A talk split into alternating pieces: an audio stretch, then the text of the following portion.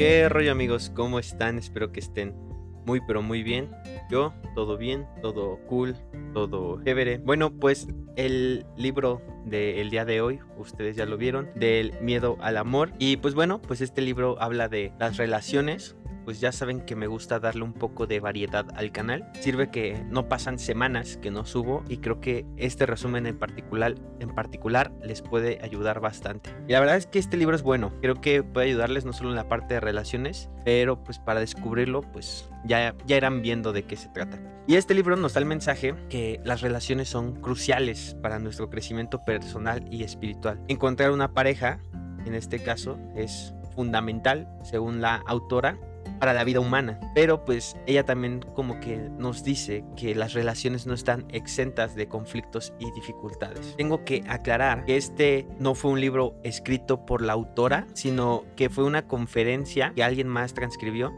Así que mi labor fue convertir esa información en algo más entendible para el formato que tenemos aquí en el podcast. Y dicho esto, pues vamos con el capítulo 1. Este libro se divide en tres partes, ¿vale? Entonces, cada parte tiene diferentes capítulos. La parte 1 es principios cósmicos y conceptos psicológicos. Y el capítulo 1 de esta parte es las relaciones. A ver, es importante que entendamos que las relaciones son una parte esencial de la vida. Si no estableces relaciones con otras personas, no puedes vivir. Se pueden tener relaciones positivas o negativas, pero al relacionarte, experimentas la vida porque incluso las relaciones destructivas tienen su clímax y pueden llevar a cambios positivos. Pero evitar las relaciones, aunque parezca tranquilo, es menos valioso. La autora en este capítulo nos habla del plan de la evolución, que se refiere a que todos estemos juntos y unidos en lugar de sentirnos solos. La idea es que disfrutemos de la vida al estar cerca y compartir con otras personas. Es importante saber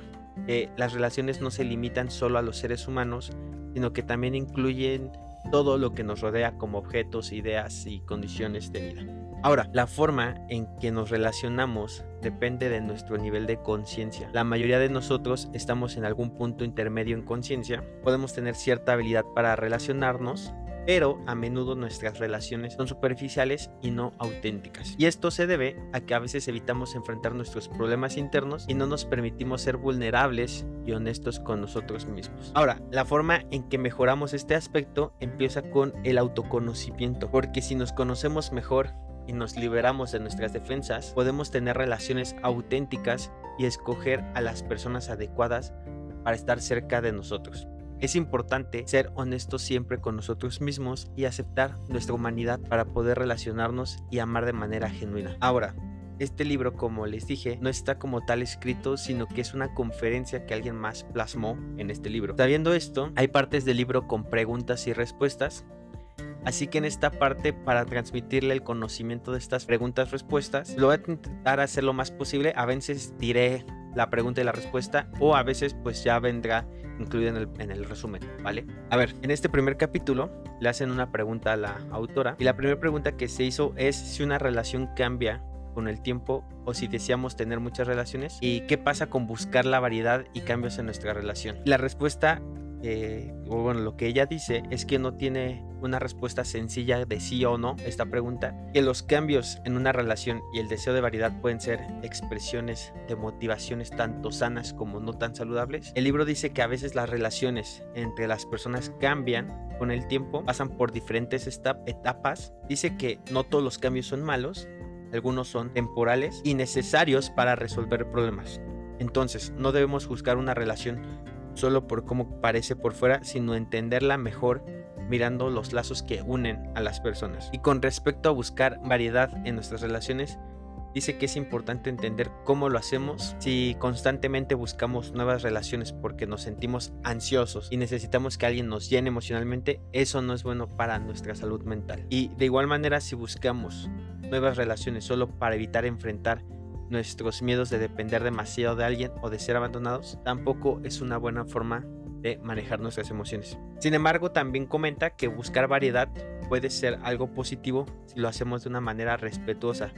O sea, significa valorar a cada persona por su individualidad y no usar una relación para lastimar o dañar a otra. A veces Incluso si inicialmente buscamos variedad por razones poco saludables, esa búsqueda puede ser una etapa necesaria para superar momentos difíciles en nuestras vidas. En la segunda pregunta, eh, se le preguntó eh, qué pasa si en el caso de dos personas que desean relacionar, relacionarse, pero que se usa mucha manipulación, ¿qué es lo que pasa ahí?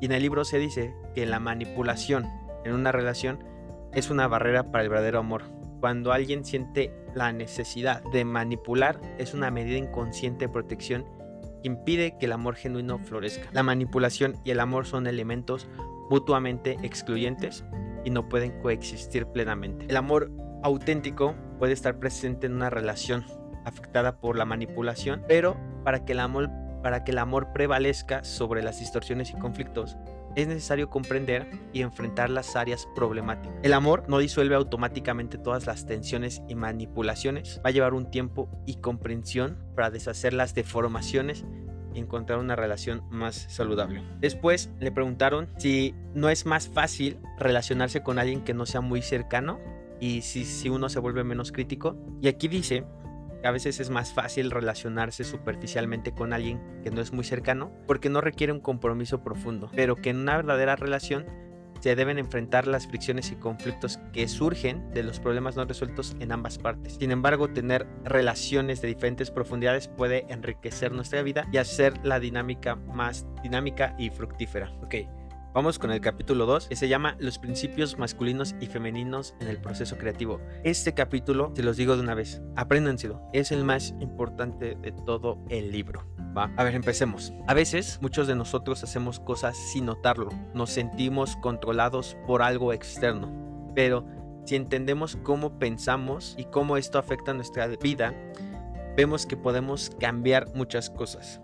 Conocernos más nos ayuda a cambiar de lo negativo a lo positivo. Y así creamos lo que queremos ser. Pasamos de impotentes a controlar nuestra vida. Ahora, quiero que imagines que hay como dos fuerzas que rigen cómo se crea y se manifiesta todo en la vida y en el universo. Y estos principios son como reglas que gobiernan todo lo que sucede en nuestra vida, desde las cosas pequeñas y simples hasta las cosas más grandes y complejas. Estos son los, los principios son la activación y el dejar que las cosas sigan su propio curso. Y esto mismo es el principio masculino y femenino. El principio masculino es el principio activador y el principio femenino es el principio que promueve dejar fluir las cosas. El principio masculino se puede decir que es cuando haces un esfuerzo constante para lograr algo que quieres. Es como una fuerza que te impulsa a tomar acción y crear algo nuevo. Y el principio femenino, femenino es, es sobre dejar que las cosas sigan su camino. Es como esperar y confiar que todo va a salir bien, como dejarte llevar por las fuerzas que están en la acción que creaste antes. Es como fluir con la vida y creer en el proceso, dejando que las cosas crezcan y se desarrollen por sí mismas. Es como un latido interno y tranquilo, se podrá decir. Ahorita les voy a dar como que un poco más de contexto de esto, si es que aún no se entiende. A ver, estos dos principios, como ya lo dije, existen en cada tarea, en todo, desde tener un negocio hasta en nuestras relaciones. Y es importante entender aquí que tanto hombres como mujeres representan ambos principios, solo que con diferente énfasis y organización. Así que al aplicar estos principios en nuestra vida diaria, ya sea al emprender un proyecto o iniciar una relación o crear cualquier cosa, es importante ser conscientes de cómo funcionan estos dos principios y permitir que fluyan en armonía para lograr un resultado más positivo y constructivo. Pero hay distorsiones que luego pasan en estos principios, les voy a dar unos ejemplos. A ver, el principio masculino ya sabemos que es el, eh, que es el activador. Si una persona está sumida en emociones negativas como la hostilidad, o el coraje, el enojo, puede utilizar este principio de una manera destructiva. Va a usar este principio masculino para reflejar lo que pasa en su interior, entonces puede hacer daño a las personas en el exterior. Ahora, el principio masculino que es receptivo, este principio se distorsiona cuando por ejemplo, una persona se niega a asumir su responsabilidad. Se pervierte cuando alguien elige someterse a la autoridad de otra persona en lugar de confiar en sus propios poderes internos activados. Por ejemplo, una mujer que entrega toda su autonomía a su pareja por temor a asumir las consecuencias de sus acciones. Su sometimiento no es motivado por el amor o la confianza en su pareja, sino por el miedo a la vida y su negativa a enfrentar sus obligaciones. Los dos principios, masculino y femenino, deben coexistir y complementarse mutuamente. Un hombre íntegro debe seguir el principio femenino para activar plenamente el masculino y una mujer íntegra debe activar el principio masculino para entregarse al femenino. Solo al equilibrar y armonizar estas fuerzas, una persona puede alcanzar un pleno potencial creativo y vivir una vida más plena y significativa. Ahora, imagina que estamos hablando del negocio. Este es un ejemplo que creo que te va a hacer que va a hacer que entiendas mejor estos principios. Pregunta, ¿cómo podrías tener éxito si tu principio activador, o sea, el masculino, no está presente o reprimido en el negocio? Es importantísimo y diría esencial tener la iniciativa y la agresividad saludable para activar tu poder creativo masculino y ponerlo en acción para enfrentarte al mercado. En este caso el principio masculino está bien usado y esto lo debe hacer tanto hombres como mujeres cuando están creando un negocio. Ahora, ¿cómo podría madurar tu negocio si el principio creativo femenino no funciona correctamente permitiendo que las cosas sigan su curso? O sea, es fundamental confiar en las fuerzas que se ponen en acción y permitir que maduren y fructifiquen de una manera natural. O sea, en palabras simples, si no dejamos fluir las cosas y madurar un proyecto personal, no vamos a avanzar mucho. Si solo tenemos el principio masculino activado cada semana, vamos a querer crear cosas nuevas que jamás van a dar frutos por la falta de tiempo y dejar fluir y confiar en el proceso que va a llevar cada proyecto. Y es por eso que equilibrar los dos principios, masculino y femenino, es esencial para la realización personal y espiritual cada individuo. Dentro de ti mismo debes ser consciente de cómo estos principios se manifiestan y asegurarte de que están en armonía y en equilibrio. ¿Ok? Ahora vamos al capítulo número 3 que se llama Las fuerzas del amor, el eros y la sexualidad. En este capítulo hay varios conceptos a explicar para que después con estos conceptos bien explicados avancemos como a lo más profundo, ¿vale? Primero, el primer concepto que explica es la fuerza erótica. La fuerza erótica, según la autora, es un impulso experimentamos en nuestra vida, especialmente en nuestras relaciones románticas. Es como una chispa que nos atrae hacia alguien y nos hace sentir una intensa atracción hacia esa persona. Esta fuerza es tan fuerte que a veces nos sentimos atraídos hacia alguien, incluso si no es la mejor opción para nosotros. Imagina que conoces a alguien nuevo en tu escuela o trabajo, donde sea, y sientes una atracción intensa hacia esa persona. Te sientes emocionado y ansioso por estar cerca de esa persona. Esa emoción es la fuerza erótica en acción. Pero recuerda que la fuerza erótica no es lo mismo que el amor verdadero. Es solo una chispa inicial que nos impulsa a conectarnos con alguien pero no garantiza que esa relación sea duradera o significativa. Ahora vamos con la diferencia entre eros y amor. El eros y el amor son dos conceptos diferentes, aunque a menudo se pueden llegar a confundir. El eros es esa emoción intensa y pasional que sentimos hacia alguien cuando estamos enamorados. Es lo que nos hace sentir mariposas en el estómago y pensar constantemente en esa persona especial. Y por otro lado, el verdadero amor es mucho más profundo y duradero. Es el sentimiento de cariño, cuidado y conexión profunda que tenemos hacia alguien incluso cuando la pasión inicial disminuye. El amor verdadero implica compromiso, respeto y una conexión emocional más allá de la atracción física. Un ejemplo puede ser cuando te sientes atraído hacia alguien en una fiesta y sientes ese impulso de querer conocer a esa persona mejor. Eso es el eros en acción. Pero después de pasar tiempo juntos y conocerse mejor, pueden darse cuenta que, de que tienen cosas en común, se cuidan mutuamente y están dispuestos a apoyarse en los buenos y malos momentos. Y eso es el verdadero amor en desarrollo. Ahora, hay personas que desarrollan miedo al eros y al amor. Un ejemplo puede ser alguien que ha tenido relaciones difíciles en el pasado y ahora se resiste a enamorarse de nuevo. Tienen miedo de experimentar el eros y el amor porque no quieren arriesgarse a salir lastimados otra vez. Es importante recordar que tanto el eros como el amor son parte de la experiencia humana y pueden enriquecer nuestras vidas. Aceptar y comprender nuestras emociones nos permite desarrollar relaciones más significativas y satisfactorias en nuestra vida. Otro concepto que nos explica es la fuerza sexual, que es una energía creativa presente en todos los niveles de la existencia. En los niveles más altos, esta fuerza sexual puede manifestarse como una vida espiritual, o principios espirituales, mientras que en los niveles más bajos se manifiesta como la creación de la vida física y el cuerpo de los seres. O sea, por ejemplo, en el reino animal, la fuerza sexual impulsa a los animales a reproducirse y perpetuar su, especie. Es una fuerza instintiva que asegura la supervivencia de la especie y en este caso hablamos de los niveles más bajos que también pasa con los humanos, claro. Eh, siguiente concepto, el compañerismo ideal del amor. El compañerismo ideal del amor se refiere a una relación en la que estén presentes las fuerzas del el amor, el sexo y el eros. Cuando estas fuerzas están armonizadas, la relación es más saludable y significativa. Un ejemplo, una pareja que comparte una, una conexión emocional profunda, entre comillas, amor, una vida satisfactoria, sexual satisfactoria, o sea, sexo, y una curiosidad continua por conocerse y descubrirse mutuamente, eso es el eros, tienen una relación en la que el compañerismo ideal del amor está presente.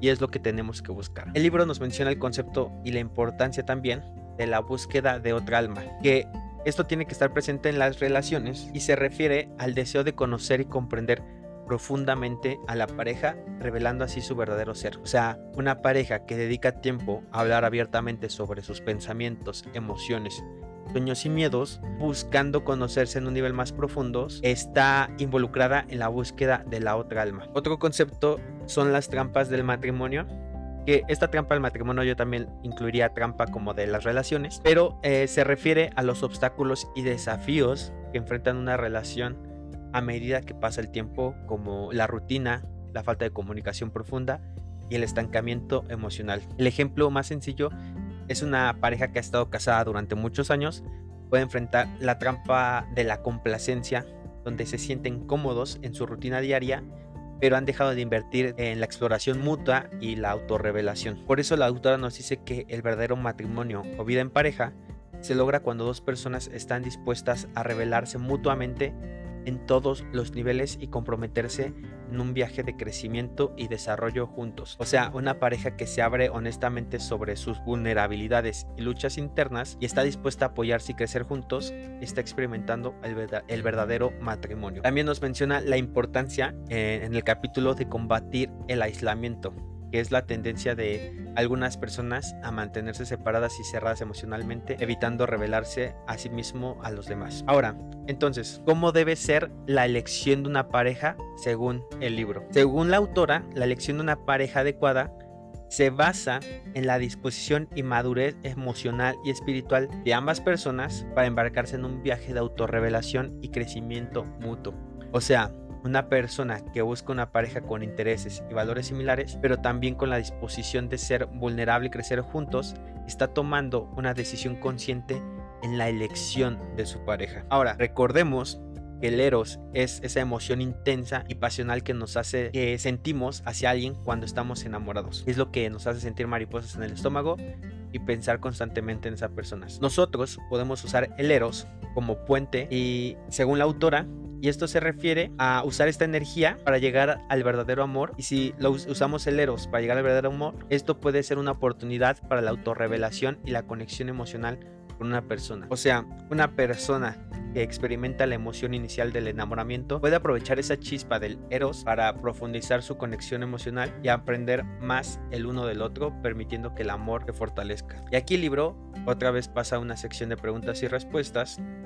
La primera pregunta que es que si cuando se habla de una revelación de un alma a la otra, si se quiere decir que esta sería la manera en que un alma se revela ante Dios en un nivel superior. Y lo que responde es que cuando se habla de una revelación de un alma a la otra, significa abrirse y mostrarse de una manera auténtica y profunda ante otra persona no con un Dios. Que antes de poder revelarnos completamente ante Dios, debemos aprender a hacerlo ante otro ser humano. En la siguiente pregunta, le preguntan si un alma puede ser tan rica para concertarse con varias almas. O sea, se refiere básicamente a la poligamia. Y lo que contesta es que no es posible que un alma sea tan rica como para revelarse ante varias almas y al mismo tiempo en el sentido espiritual profundo. Porque cuando buscamos una conexión profunda y auténtica con otra persona, el proceso de revelación amor verdadero requiere tiempo, esfuerzo y compromiso. No se trata simplemente de mostrar diferentes facetas de nuestra personalidad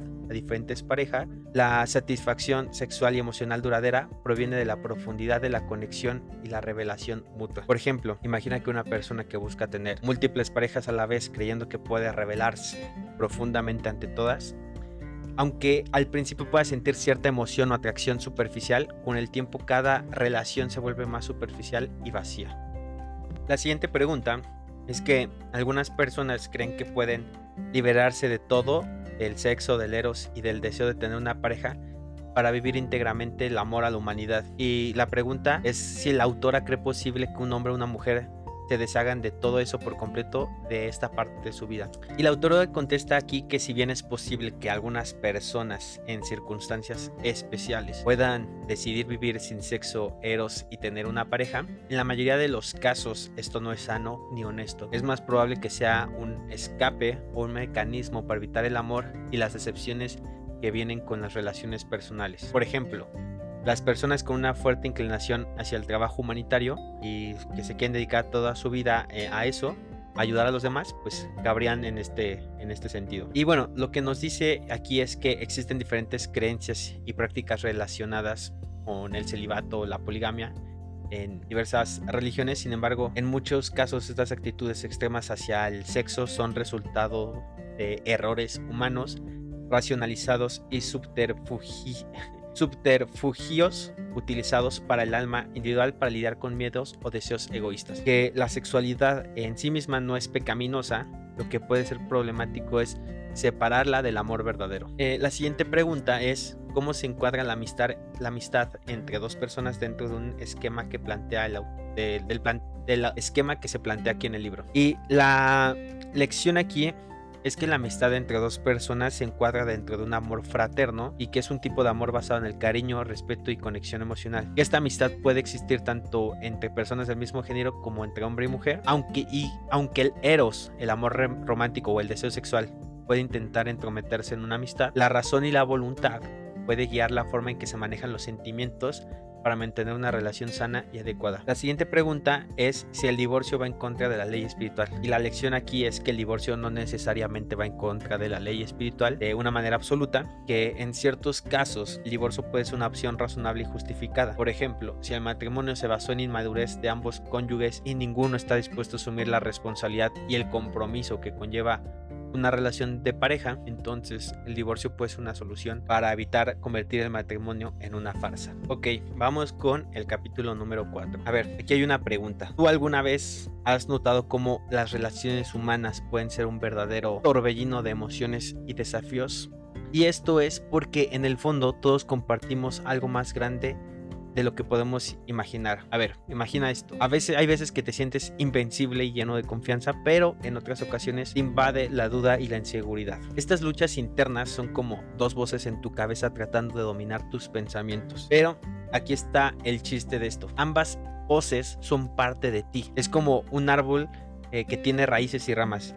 Tú también tienes diferentes aspectos, diferentes facetas que coexisten en ti. Ahora, cuando trasladamos todo esto a las relaciones humanas, todos en algún momento hemos estado en desacuerdo con algo de nuestra pareja o, de un amigo o de cualquier persona. Pero la magia es esa. Al igual que, al igual que contigo mismo, con los demás también, también compartes una conexión más profunda de lo que se ve a simple vista. Puede que tengas diferentes opiniones, diferentes formas de ver el mundo, pero eso no significa que no haya un terreno en común. Aceptar tus diferencias y la de los demás puede llevarte una sincronización increíble. A veces evitar esos problemas puede parecer una solución, pero a largo plazo puede dejar sintiéndote más solo que nunca. Es como si estuvieras perdiendo una oportunidad valiosa de crecimiento. Entonces, las relaciones son como espejos mágicos que reflejan nuestras propias luces y sombras. Es como si te mostraran aspectos de ti mismo que quizá no habías explorado. Es como la frase esta que dice lo que te choca te checa. Es como, como esa frase, ¿no? Cuando algo te molesta en otra persona, puede ser un indicio de algo dentro de ti que aún no has abordado. Ahora, tampoco quiero que me malinterpretes, porque el tiempo a solas contigo mismo es algo maravilloso y es muy valioso para la reflexión. Pero el verdadero crecimiento espiritual esa, esa, expansión de la conciencia realmente florece en las relaciones íntimas y significativas. Y es a través de estas conexiones donde aprendemos, evolucionamos y descubrimos partes de nosotros mismos que quizás estaban ocultas. Piénsalo de esta forma la calidad de, tu de tus relaciones y el, nivel, de intimidad que compartes con los demás son como espejos que reflejan tu bienestar interno. Cuando te sientes conectado y en armonía con las personas que te rodean, experimentas una satisfacción y felicidad profunda. Si evitas los desafíos que las relaciones traen consigo, podrías estar sacrificando tu propio crecimiento y realización personal. Imagina tú que las relaciones son como un viaje de autodescubrimiento y a través de estas conexiones tienes la, la oportunidad de purificarte y crecer en niveles que nunca imaginaste. Entonces, la honestidad contigo mismo y la disposición de enfrentar tus propias batallas internas son claves para construir relaciones fuertes y duraderas. A veces el aislamiento puede parecer un refugio seguro para evitar los desafíos emocionales que conllevan las relaciones. Sin embargo, en realidad es una manera de escapar de los conflictos internos que necesitas afrontar. Para superar esto necesitas mirar hacia adentro y estar dispuesto a transformarte. Y aquí es donde entra el juego de lo que llamamos responsabilidad en las relaciones interpersonales. Cuando dos personas están en diferentes etapas de desarrollo personal, la persona más avanzada asume la responsabilidad principal en la relación. Esto significa que se adentra en la interacción con una mentalidad abierta, buscando las fricciones y los desafíos que puedan surgir. Es como cuando una persona que estaba en una relación tóxica de repente conoce una pareja a otra pareja años después y todo parece ir mejor mágicamente. Esta persona dejó los celos o sus cosas tóxicas, pero es que no es casualidad. Muchas veces pasa que, que esa persona se topó con una persona más responsable sobre sus pensamientos y actitudes, entonces, en vez de guiar a la persona de nuevo a sus conductas dañinas, toma responsabilidad y empieza a ver un crecimiento de la persona. Que justo esto no pasa cuando las dos partes de la relación no son personas trabajadas. Creo que todos alguna vez nos hemos encontrado culpando a los demás por lo que no nos gusta o proyectando nuestros propios problemas en ellos. Pero justamente ahora que estás escuchando esto, puedes desenmascarar esta tendencia. Culpar a otros es una forma de evadir nuestra propia responsabilidad y crear una dependencia hacia la perfección de los demás. Y lo peor es que ya sabrán lo que pasa cuando las expectativas no se cumplen. Sí, vienen los miedos y hostilidades y bueno, viene una caída emocional. Culpar constantemente a los demás es un juego peligroso que puede conducir a conflictos irresolubles, ya sean en relaciones personales, entre países o grupos sociales. El acto de señalar con el dedo es ilusorio y dañino. Debemos darnos cuenta de cómo participamos en este juego y cómo afecta a todos a nuestro alrededor. Entonces, ¿cuál es el camino hacia la sanación y la armonía en nuestras relaciones? Y aquí viene la respuesta. Expresar nuestras emociones y ser conscientes de nuestras acciones. Esto es mucho más efectivo que el reclamo. Cuando comunicamos lo que sentimos de manera clara y honesta, evitamos reacciones defensivas y abrimos puertas para el entendimiento mutuo. Imagina que en una relación uno puede sentirse como la víctima culpar silenciosamente al otro, pero para romper este patrón justamente se necesita valentía y comunicación abierta, expresar tus, mm, tus sentimientos de manera directa, como decir me siento triste cuando siento que te alejas, y esto va a abrir el camino hacia la solución y la conexión real. Entonces, el mejor consejo que se puede dar aquí es en busca de la satisfacción y el placer en una relación, debemos ser conscientes de nuestras acciones y evitar el juego de culpar. Ambos lados de la ecuación deben ser transparentes y expresar sus emociones sin reservas. Las, dificultad, las dificultades en las relaciones son un callejón sin salida, son señalamientos sin crecimiento necesario. Cuando ambos miembros de la relación están dispuestos a enfrentar los desafíos juntos, crecer, la relación puede florecer con felicidad duradera. Y bueno, vamos aquí con el capítulo 5 es reciprocidad, ley y principios cósmicos. A ver, la reciprocidad se puede decir que es como una danza entre la inspiración creativa y la acción con esfuerzo. Es como si tuvieras una idea brillante y emocionante, pero para verla florecer necesitas equilibrar esa chispa creativa con la dedicación para hacerla realidad. La clave aquí es que al resolver los conflictos internos y encontrar ese equilibrio emocional y espiritual, abres las puertas a una satisfacción profunda en tu vida. Llevando esto a nuestras relaciones humanas, la reciprocidad aquí es como un poderoso puente que conecta a las personas. Al principio, la atracción y el amor pueden florecer de manera natural, pero para mantener esa conexión vibrante se requiere un trabajo interno. No podemos simplemente dejar que las relaciones sigan su propio rumbo, debemos de tomar la responsabilidad de su desarrollo. La, la, reciprocidad en una relación es como dos movimientos que fluyan el uno hacia el otro. Es un juego de dar y recibir, de cooperación mutua y de apertura positiva. Para que todo esto funcione, ambas partes deben estar dispuestas a aceptar y sostener el placer que la relación les brinda y esta capacidad se basa en la integridad emocional y espiritual de cada individuo. La reciprocidad exige que ambas personas digan sí. Y cuando el otro ofrece su sí, es un proceso gradual donde cada uno se compromete y trabaja en conjunto para nutrir y hacer crecer la relación. Aunque esto puede requerir esfuerzo, es un ingrediente esencial para mantener una relación verdaderamente significativa y satisfactoria. Aquí el libro nos habla los tres niveles de reciprocidad. Comencemos con el primer nivel, el miedo y la negación. El segundo nivel es el deseo y la fantasía. Y el tercer nivel es la apertura y la reciprocidad. Aquí obviamente van de peor a mejor.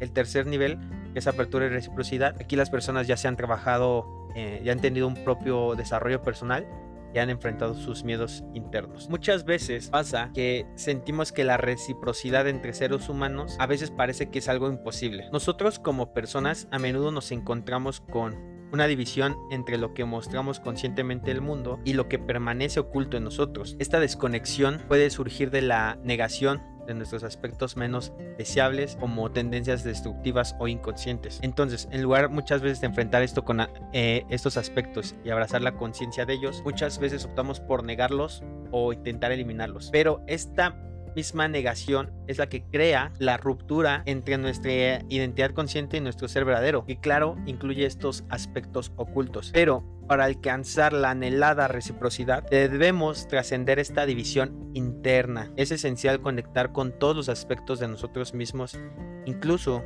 aquellos que podríamos considerar inaceptables. La negación solo fortalece la separación entre nuestro yo consciente y nuestro ser auténtico, afectando así nuestras relaciones con los demás.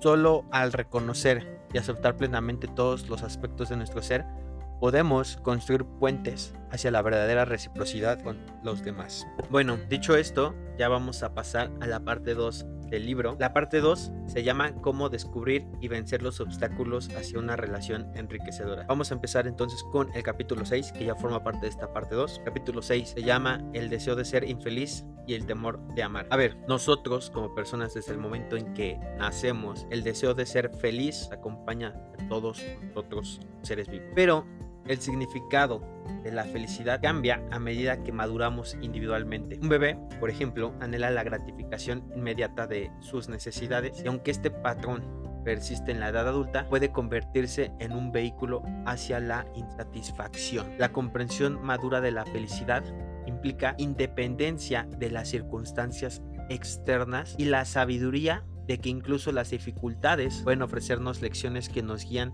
hacia la libertad de dicha de la dicha auténtica. La felicidad inmadura en nosotros está enraizada en la creencia de que solo podemos ser felices si conseguimos exactamente lo que deseamos de la manera y en el momento que queremos. Además, ansiamos la aprobación, admiración y amor de todo. Y esta mentalidad extrema nos lleva a ver el mundo en términos absolutos, oscilando entre la euforia y la, y la desesperación según nuestras circunstancias coincidan o no con nuestros deseos. Los ecos de esta mentalidad infantil persisten muchas veces en la psicología de la persona adulta, resonando con las emociones del bebé hambriento que llora desesperadamente. A medida de que crecemos, nos damos cuenta de que la felicidad no siempre se presenta según nuestras expectativas y que el mundo puede presentar desafíos. Sin embargo, la clave radica en cultivar una perspectiva madura de la felicidad que nos permite encontrar serenidad y satisfacción sin importar las circunstancias. Aprendemos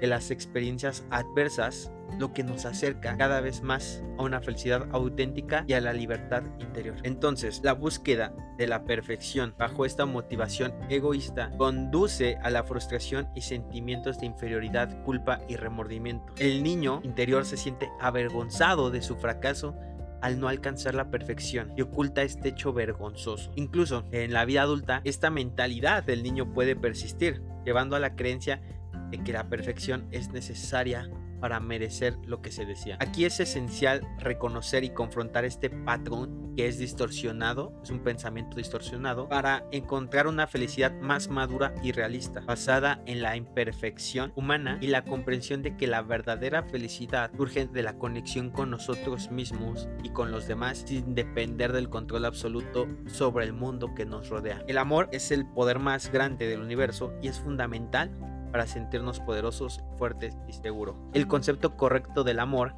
implica amar incondicionalmente independientemente si la otra persona nos ama o no. Sin embargo, no debemos forzarnos a alcanzar este nivel si no estamos preparados para ello ya que podría llevarnos a sentimientos de fracaso o de culpa. Reconocer y aceptar nuestros deseos de amor es el primer paso hacia la transformación. El deseo de ser infeliz surge como una respuesta a las ideas equivocadas construidas durante la infancia sobre la felicidad. En lugar de buscar la manera correcta de reemplazar estos conceptos, algunas personas buscan una salida distorsionada, provocando la infelicidad como una forma de tener control sobre ella. Este deseo de infelicidad es inconsciente y puede llevar a patrones autodestructivos y sentimientos de culpa. Sin embargo, al enfrentar estos sentimientos y reconocer cómo se provoca la infelicidad, se puede comenzar a cambiar gradualmente y abrir espacio para relaciones satisfactorias y felices. La clave está en aceptar y transformar estos patrones para lograr una vida más plena y amorosa. Ahora, un punto a analizar aquí, cómo nuestros patrones de pensamientos y deseos distorsionados pueden influir en nuestra percepción de felicidad y amor. A ver, cuando éramos niños, menudo anhelábamos la perfección en todo lo que hacíamos. Queríamos que solo seríamos merecedores de amor y aceptación si alcanzábamos un nivel de excelencia impecable. Pero esa es la trampa. Esta búsqueda obsesiva puede llevarnos a la frustración y una sensación de inferioridad junto con emociones de culpa y remordimiento. Y esto se traslada a la vida adulta. Estas nociones erróneas van pueden persistir perpetuando la creencia de la perfección y que esta es la llave para merecer lo que decía. Imagina tú una mujer cualquiera. Esta mujer que se puede llamar Laura, digamos, creció en un ambiente donde siempre se esperaba que siempre que fuera la niña perfecta y complaciente y desde pequeña ya pues aprendió que su valía dependía, dependía de cumplir con las expectativas de los demás y de siempre ser la mejor en todo. Pero esta presión constante generó una sensación de insatisfacción en Laura, ya que nunca se sentía lo suficientemente buena o merecedora de amor. A, a medida de que esta Laura creció, comenzó a desarrollar patrones autodestructivos que aunque tenía una pareja amorosa y amistades cercanas, siempre encontraba formas sutiles de sabotear sus relaciones. Por ejemplo, cuando una pareja intentaba demostrarle su amor y aprecio, Laura rechazaba sus cumplidos y buscaba defectos en sí misma para reafirmar su creencia de que no era lo suficientemente digna de amor. También se sentía incómoda cuando sus amigos la apoyaban o la elogiaban prefería centrarse en los momentos negativos para sentir lástima de sí misma. En el fondo, Laura está buscando validar su creencia inconsciente de que no merecía ser feliz y amada, y así continuamente se provocaba situaciones que la hacían sentir infeliz. Su mente inconsciente le decía que solo merecía atención y compasión si era infeliz y tenía problemas. Este patrón de búsqueda de infelicidad se volvió tan arraigado que Laura lo replicaba una y otra vez en diferentes aspectos de su vida. A pesar de tener todas las condiciones para ser feliz, su deseo inconsciente de ser infeliz la llevaba a crear un ciclo de insatisfacción y autosabotaje. Y bueno, para cambiar esta dinámica, al final, Laura comenzó a explorar su historia de vida y a trabajar su autoestima y autoaceptación para que poco a poco pudiera reconocer cómo ella se provocaba la infelicidad y cómo podía liberarse de sus patrones autodestructivos. Con el tiempo, su concepto de amor maduro mejoró y aprendió a amarse y aceptarse a sí misma de manera incondicional, independientemente de la aprobación de los demás. Y esto precisamente es lo que nos quiere decir la autora el amor maduro. En este ejemplo que les acabo de dar, ella se salvó y se zafó de todos sus patrones negativos al aprender a tener un amor maduro, ¿vale? Entonces vamos con el capítulo número 7. El capítulo número 7 se llama El legítimo deseo de ser amado. Este capítulo podría decir que es muy parecido al, al pasado. Quiero aclarar desde antes. Cuando nosotros éramos niños, muchas veces buscábamos el amor que es exclusivo e ilimitado. Pero a medida de que crecemos nos damos cuenta de que ese enfoque de buscar un amor exclusivo e ilimitado puede llegar a ser un poco inmaduro y poco realista. muchas veces nos culpamos a nosotros mismos por tener este deseo y en lugar de entender que necesitamos aprender a amar de una manera adecuada, llegamos a la falsa conclusión de que el deseo de amor en sí mismo es incorrecto. Pero aquí hay una pregunta, ¿cómo nosotros podemos satisfacer genuinamente nuestro deseo de amor? Y la clave aquí es que el verdadero amor es recíproco. Para recibir amor también debemos aprender a darlo de una manera sana y madura. Cuando aprendemos a amarnos a nosotros mismos y a los demás de manera adecuada, liberamos nuestras fuerzas creativas y podemos experimentar relaciones amorosas y satisfactorias en las vidas. A menudo la primera confusión que surge con esto es cuando consideramos que el anhelo de ser amado es vergonzoso, lo que nos lleva a enterrarlo y ocultarlo aunque podemos ser conscientes de que este deseo en cierta medida, a menudo no estamos plenamente conscientes de la tristeza interior y la lucha interna para ocultar este anhelo insatisfecho. A pesar de esta vergüenza y supresión, la voz que anhela ser amada persiste y busca expresarse, a veces de maneras desviadas. Esta desviación puede obstaculizar la obtención del amor que deseamos, haciéndonos creer erróneamente que no merecemos ser amados.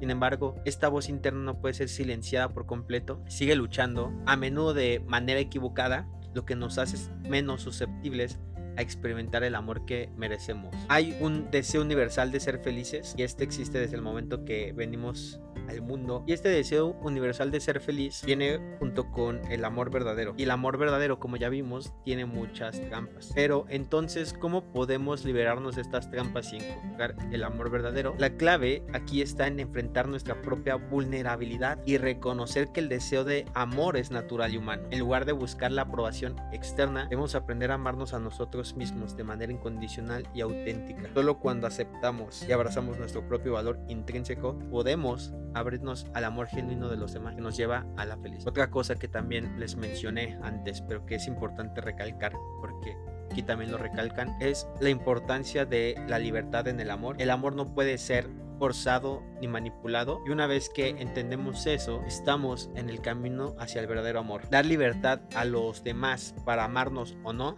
impresiones ni expectativas, crea un espacio en el que el amor puede crecer de manera natural y sincera. El amor genuino se basa en la elección libre y en la autenticidad, no en la búsqueda desesperada de validación externa. Y bueno, aquí avancemos al capítulo 8 que se llama Objetividad y Subjetividad en las relaciones. A ver, comencemos por entender que el viaje hacia la objetividad comienza al reconocer nuestra propia subjetividad y falta, y falta de verdad en nuestro interior. Es crucial darnos cuenta de que a menudo somos capaces de señalar las faltas en los demás, pero nos cuesta admitir nuestras propias deficiencias. Esta falta de visión completa y nuestros juicios sesgados hacia los demás son el punto de partida para explorar la objetividad. Creo que todos en algún momento nos hemos encontrado en una situación la que señalamos los errores de nuestra pareja o, o, alguien cercano en reconocer que nosotros también tenemos desviaciones. Es muy común caer en esta trampa y aquí es donde nuestra objetividad se ve comprometida. Cuando nos centramos solo en lo negativo, perdemos de vista la imagen completa y todas las cualidades positivas que también existen en la persona de enfrente. Y la objetividad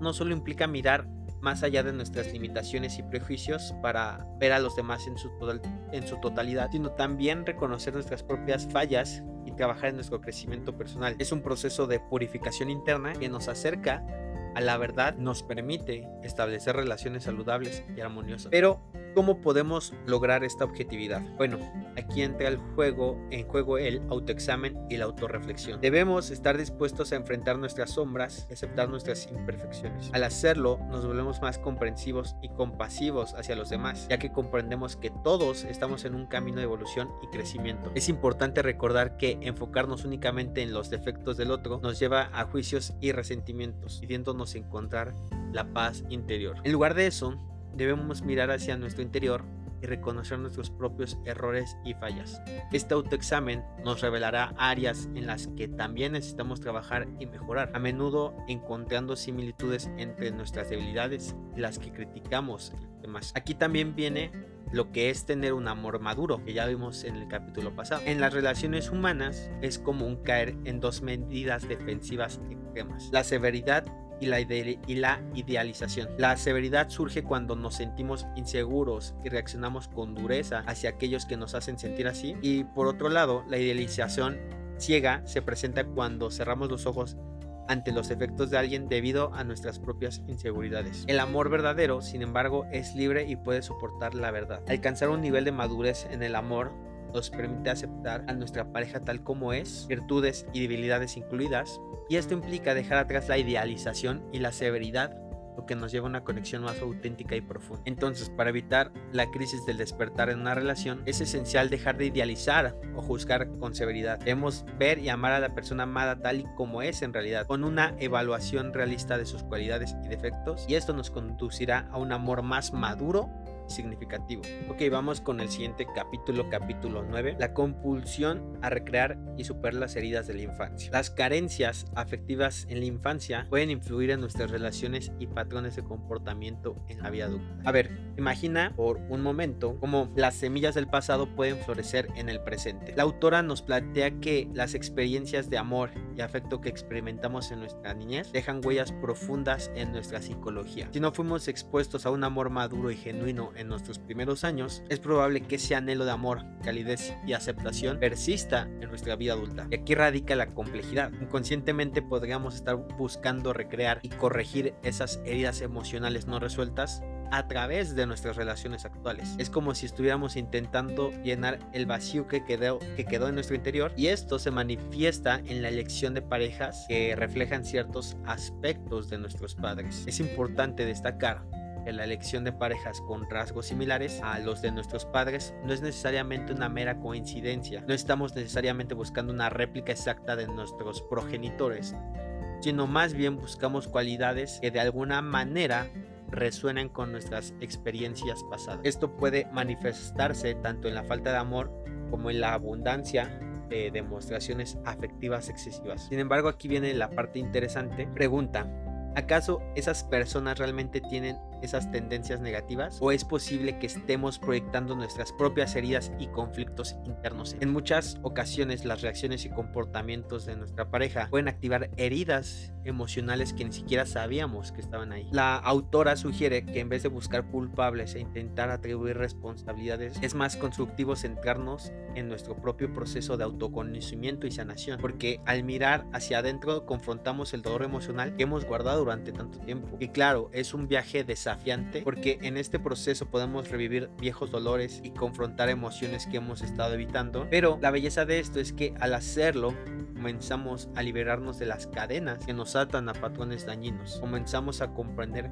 por qué continuamos recreando situaciones similares y cómo nuestros propios deseos y carencias pueden influir en nuestras elecciones. Este proceso de autoconfrontación nos da una lente a través de la cual podemos ver con mayor claridad por qué estamos buscando constantemente lo que sentimos que nos falta. Además, nos da la oportunidad romper con esos patrones y transformar nuestra forma de amar y relacionarnos. Vamos a pasar ahora al capítulo 10. El capítulo 10 se llama El apego de la fuerza vital a las situaciones negativas. Imagínate un escenario el que cada uno de nosotros lleva dentro dos fuerzas cruciales, una positiva que nos impulsa hacia cosas buenas y placenteras y otra negativa que a veces nos lleva por caminos destructivos crueles. Ambos existen en nuestro interior y desempeñan un papel fundamental en nuestras acciones y decisiones. Estas dos fuerzas, cuando se entrelazan, pueden crear situaciones complejas, especialmente en nuestras relaciones amorosas e íntimas. Por ejemplo, consideramos que alguien teme ser rechazado debido a heridas emocionales del pasado. Esto podría buscar, esto podría hacer que la persona busque relaciones basadas en el miedo y la inseguridad, lo que eventualmente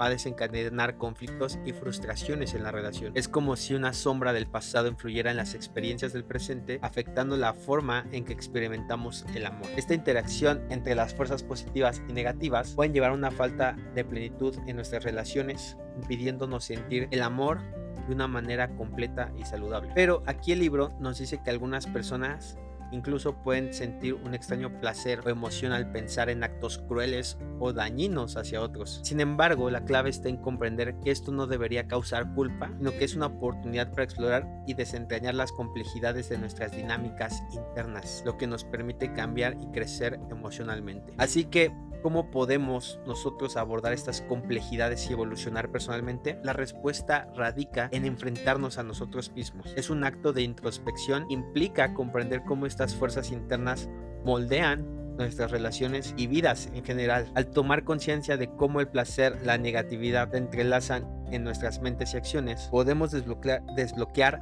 patrones emocionales y acercarnos a una vida más satisfactoria. Imagina que cuando eras pequeño sentías que no eras amado o rechazado por tu mamá. Esto puede influir en cómo te relacionas con el amor y el afecto a medida que creces. Tal vez en situaciones inseguras sientas que la emoción se, se intensifica generando una especie de excitación peculiar. Esto no significa que desees el rechazo, sino que la incertidumbre desencadena algo emocionante en tu interior. Y, es, y ahí está el núcleo de, este, de esta lección, de este ejemplo. nuestras experiencias de la niñez pueden ejercer un, un, impacto duradero en cómo nos relacionamos en la adultez. Es crucial reconocer que todos anhelamos aceptación y amor en lugar de rechazo. Sin embargo, nuestras reacciones a menudo son el resultado de respuestas complejas arraigadas en el pasado. Es importante la autocomprensión de nosotros para que veamos de dónde vienen estas respuestas que tenemos como personas y así poder equilibrar nuestras emociones. Vamos al siguiente capítulo, capítulo 11, se llama Vida, Amor y Muerte. Cuando nuestra propia mente y emociones permanecen en las sombras, es natural que sintamos aprensión hacia lo desconocido. La clave para liberarnos de esta aprensión y enfrentar la muerte con menos ansiedad es el autoconocimiento y la autoexploración. A medida de que nosotros como personas vamos desentrañando las capas de nuestra propia psicología, descubrimos una conexión intrigante entre el miedo a lo desconocido, el temor al amor y el sexo opuesto y el miedo a la muerte. Estos obstáculos, aunque pueden ser complejos, están intrínsecamente entrelazados. Superarlos especialmente Superarlos, especialmente la barrera que separa a los géneros, es esencial para alcanzar la autorrealización. Convertirse plenamente en hombre o mujer es un paso vital para desarrollar nuestros potenciales y lograr una personalidad madura. Entonces, ¿cómo logramos liberarnos de estos miedos y obstáculos? Aquí está la respuesta. Al superar el orgullo, el voluntarismo y el miedo, alcanzamos una mayor libertad y confianza interior. Al explorar las áreas desconocidas de nuestra mente y soltar las tensiones del control, entramos en un estado de flujo cósmico, liberados del yugo del tiempo. Experimentamos la alegría de la unión con una pareja y la elevada dicha de lo que comúnmente llamamos morir. Hay tres obstáculos fundamentales que a menudo afectan nuestras vidas y relaciones. El orgullo, el voluntarismo y el miedo. Estos elementos pueden entorpecer nuestras interacciones con nosotros mismos, con los demás y con la noción de la muerte. El orgullo nos impulsa a evitar mirar en lo profundo de nosotros mismos por temor a descubrir aspectos incómodos o incompatibles con nuestra autoimagen. El voluntarismo nos lleva a resistir lo nuevo o diferente para mantener un control cómodo. El miedo puede surgir cuando el orgullo y el voluntarismo no confían en la esencia profunda de la vida, bloqueando nuestras experiencias significativas y nuestra autorrealización. Estos obstáculos también influyen en cómo nos relacionamos con el amor y la muerte. El orgullo puede obstaculizar nuestra capacidad de entregarnos a una relación. El voluntarismo nos hace controladores y el miedo puede alejarnos tanto del amor como de la unión con otros. El miedo a menudo se relaciona con la muerte ya que representa la pérdida de control y la renuncia a nuestra sensación de importancia. Al superar este miedo y abordar la muerte de una manera más positiva, despejamos el camino hacia una vida más plena y auténtica. La clave para alcanzar paz y la felicidad reside en el autoconocimiento y al evitar ciertos aspectos de nosotros mismos, estamos proyectando nuestras propias inseguridades y temores. Y bien esto puede brindarnos satisfacción temporal, no conduce a una paz duradera. A veces identificar cómo el miedo a enfrentar nuestros problemas se manifiesta en nosotros puede resultar algo desafiante, pero al observar nuestras reacciones y sentimientos hacia el trabajo, las relaciones y las actividades diarias, podemos descubrir el miedo oculto. Este miedo subyacente puede afectar tanto a nuestras relaciones como a nuestra perspectiva de la muerte. Al, descubrir y comprender este miedo, alcanzamos un logro de gran, de gran magnitud en nuestro camino hacia la autorrealización. Cada pequeño paso que damos para entender nuestros miedos y pensamientos nos acerca un poco más a la paz interior y la sabiduría. Esta sabiduría puede ser nuestra guía en la vida cotidiana o nos ayuda a apreciar la verdadera razón de nuestra existencia. Imagínate que la verdad es como el sol. A veces las nubes del orgullo, el voluntarismo y el miedo pueden ocultar su brillantez, pero cuando logramos vislumbrar nuestra verdad, las nubes se disipan dejándonos experimentar la alegría y la paz interior. Este sol interior siempre está presente, esperando brindarnos fortaleza y felicidad. No obstante, primero debemos superar los obstáculos internos y al hacerlo notaremos un cambio drástico en nuestras reacciones, sentimientos y relaciones con los demás. Ok, vamos con el capítulo número 12 que se llama De la interacción negativa inconsciente a la elección consciente del amor. Cuando nosotros no somos plenamente conscientes del impacto de nuestra negatividad en los demás, a veces nos encontramos en conflicto interno entre sentirnos culpables por nuestras actitudes negativas y tratar de justificarlos. Esta lucha interna puede arrastrarnos a involucrar a otros a nuestra negatividad, dando lo que se conoce como doble culpa. La culpa primaria es aquella que sentimos con nuestra propia actitud negativa, pero al negarla y evitar las consecuencias, creamos una culpa secundaria que nos consume energía vital. Nuestras acciones y actitudes negativas afectan tanto a nosotros como a los demás y podemos terminar culpando a otros por nuestras propias deficiencias. Un, un ejemplo claro es cuando culpamos a otros por nuestra falta de amor y felicidad mientras que exigimos mucho de ellos. Esta actitud dañina puede afectar nuestras relaciones y tener repercusiones emocionales y físicas. Culpar a los demás por nuestras demandas injustas crea una dinámica perjudicial. La clave está en la elección consciente. Si somos honestos con nosotros mismos, admitimos nuestra falta de deseo de amar, asumimos la responsabilidad de esa elección, reconocer nuestras intenciones negativas y enfrentarlas es un acto de amor hacia nosotros mismos y hacia los demás. La interacción consciente es esencial. A muchas veces llevamos patrones inconscientes de negatividad en nuestras relaciones, lo que puede afectar nuestras interacciones con los demás. Imagina cómo estas dinámicas pueden reforzar el miedo y la negatividad en ambas partes. Sin embargo, siempre podemos elegir responder de manera diferente y liberarnos de patrones destructivos. El concepto fundamental aquí es la ausencia de la separación en la realidad final. Esta ilusión de separación nos lleva a culpar a otros por justificar nuestras actitudes egoístas. Liberarnos de esta dinámica es liberar a los demás y a nosotros mismos al admitir nuestras intenciones negativas y esto ayuda a otros a confiar en la bondad del mundo y soltar sus propias defensas. Pero aquí, por ejemplo, muchas personas podrán decir, bueno, ¿qué pasa con el enojo? ¿El enojo es negativo? Es importante que entender que el enojo en su forma saludable es una emoción natural y válida. No debemos reprimirlo ni negarlo, ya que puede ser una herramienta para establecer límites y expresar nuestras necesidades. Sin embargo, el enojo no debe conducir a la violencia física ni a actos destructivos. La, expresión consciente del enojo implica reconocerlo, sentirlo y luego decidir cómo canalizarlo de una manera constructiva. La meditación diaria puede ayudarnos a desarrollar la conciencia emocional y el control sobre nuestras reacciones. La clave aquí es encontrar formas saludables de expresar nuestro enojo sin dañarnos a nosotros mismos ni a los demás. A medida que nos adentramos en nuestro viaje espiritual, descubrimos que la autenticidad y la autoexploración son esenciales. Reconocer nuestras partes negativas nos libera y nos permite experimentar el amor verdadero. La lección del amor implica admitir nuestras sombras y enfrentarlos de manera constructiva, ya sea en una conversación difícil o a través de la terapia. Con el amor auténtico abrimos nuestros corazones y liberamos el miedo a ser vulnerables. Este amor es una fuerza poderosa que enriquece y fortalece nuestras relaciones. A medida que crecemos y evolucionamos, nuestras actitudes también deben evolucionar. Adaptarnos y cambiar actitudes obsoletas es crucial para nuestro crecimiento continuo.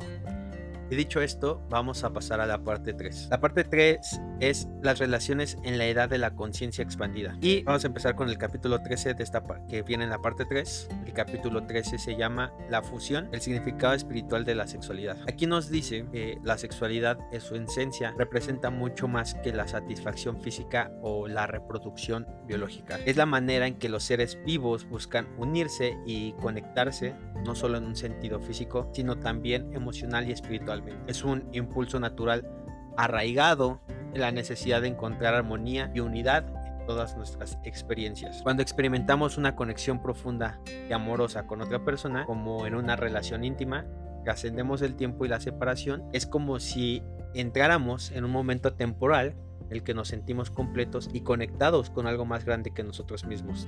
Esta experiencia de unión no solo nos brinda felicidad personal, sino que también tiene un significado trascendental en el gran tapiz de la creación. La fusión en todos los niveles físico, emocional, mental y espiritual es un tema que toca aquí en este capítulo, que nos dice que la experiencia sexual no se limita a lo físico, sino que es un proceso multidimensional que refleja la interconexión de nuestra psique humana. La atracción física es solo el comienzo, una manifestación de la energía que va más allá de las palabras y se comunica a través de una atracción magnética. La fusión física entre dos individuos va más allá de lo superficial.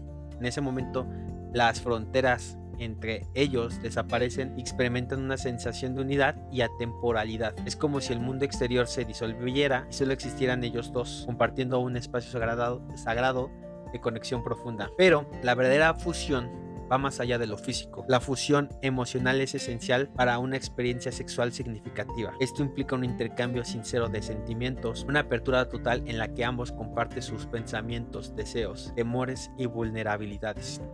La fusión emocional exige una profunda confianza mutua y la voluntad de mostrarse auténticamente, incluso con aquellas partes que podrían resultar incómodas. Es importante recordar que la fusión emocional no siempre es fácil, puede implicar enfrentar y resolver conflictos y desafíos emocionales. Sin embargo, esta confrontación abierta y sincera crea un espacio de comprensión y resolución que fortalece la conexión entre ambos individuos. Aquí también nos menciona que puede existir una posible existencia de un conflicto entre la espiritualidad y la sexualidad, porque en el pasado se consideraba que estos dos aspectos eran opuestos, pero que en la nueva era espiritual están convergiendo de una manera armoniosa. La unión espiritual es el resultado de la unión en todos los niveles del ser el ser, incluyendo lo físico y sexual. En el pasado, la brutalidad y bestialidad a menudo se expresaban a través de la sexualidad, lo que llevó a la represión de los instintos, pero en la actualidad, sin embargo,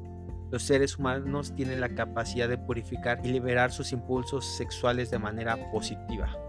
Es importante reconocer que la sexualidad no es intrínsecamente mala ni opuesta a la espiritualidad, que de hecho cuando se utilizan conscientemente de manera equilibrada puede ser una herramienta poderosa para la expansión de la conciencia y la fusión espiritual. La clave aquí está en enfrentar y admitir la verdad sobre nuestros impulsos y deseos sexuales, incluso los más oscuros. Este proceso de autoexploración y autoaceptación nos permite liberar la energía sexual estancada y revitalizar nuestro ser en todos el viaje hacia la fusión total implica un profundo autoconocimiento y una integración armoniosa de los principios masculino y femenino dentro de cada individuo. La unión completa se alcanza en momentos de profunda conexión con el clímax de la unión entre amantes, un momento en el que la fusión física, emocional y espiritual se entrelazan en una experiencia espiritualmente significativa. Aunque esta realización es temporal, nos brinda un vistazo de la armonía completa que podemos lograr.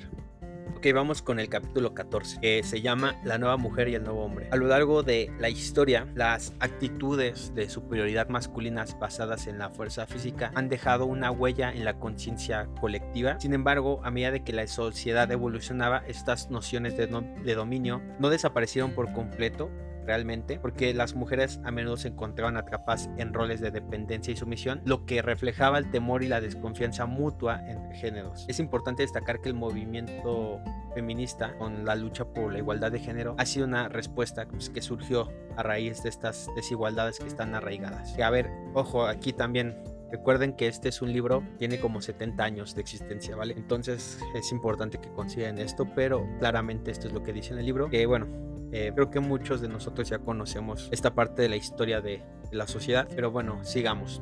Porque creo que es importante esto siguiente, que habla de la autonomía de la nueva mujer. Dice que en la era de la conciencia expandida, la nueva mujer se eleva con una autenticidad y autonomía completas. La mujer es responsable de sí misma en todos los niveles, desde lo material hasta lo emocional. La nueva mujer comprende que la verdadera felicidad proviene de su interior y su autenticidad no depende de un hombre para sentirse completa. Ella encuentra su fuerza en amar, estar en sintonía con su verdadero interior y que esta nueva perspectiva no ve conflicto entre ser una parte productiva y creativa en la sociedad y al mismo tiempo ser una pareja amorosa y equitativa en una relación. Por el otro lado, dice que también existe lo que es el nuevo hombre, que es más vulnerable y auténtico, que el nuevo hombre emerge igual de la era de la conciencia expandida, con una mentalidad ya transformada, ya no busca una pareja más débil para ocultar su propia vulnerabilidad, en cambio enfrenta valientemente sus limitaciones y debilidades y encuentra una auténtica fortaleza en su ser superior. La dependencia emocional y el deseo de dominación